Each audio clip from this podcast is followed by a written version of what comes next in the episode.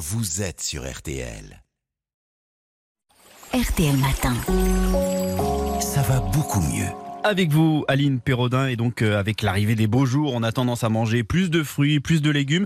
S'ils sont bons pour la santé, ils peuvent aussi contenir des pesticides. Certains sont-ils plus contaminés que d'autres?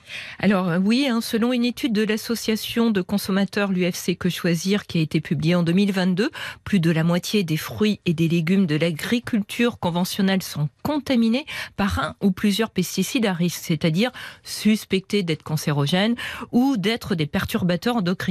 Alors, parmi les fruits et les légumes les plus contaminés, il y a les cerises, les pamplemousses, les céleris, les pêches, les nectarines, les pommes et les choux de Bruxelles. Et quels sont les moins contaminés? Alors, les moins contaminés, ben, ce sont les asperges, les kiwis, les choux blancs, les brocolis. Globalement, les fruits et les légumes de saison hein, ou cultivés localement ont tendance à être moins contaminés car il est souvent nécessaire de moins les traiter. Et les produits français sont également soumis à de meilleurs contrôles.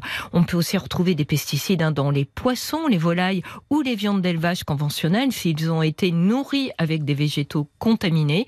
Les pesticides se concentrent dans les graisses animales. Il est donc préférable de choisir les morceaux les plus maigres. hein. Et concernant les, les produits bio, Alors les produits issus de l'agriculture biologique qui n'utilisent pas de pesticides de synthèse sont évidemment bien Oui. moins contaminés.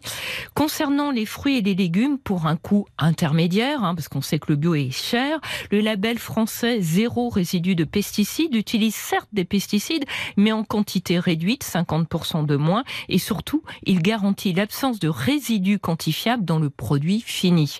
À condition qu'il n'y ait pas de fraude, hein, ça peut être une bonne alternative pour le consommateur, mais ça ne l'est pas pour l'environnement.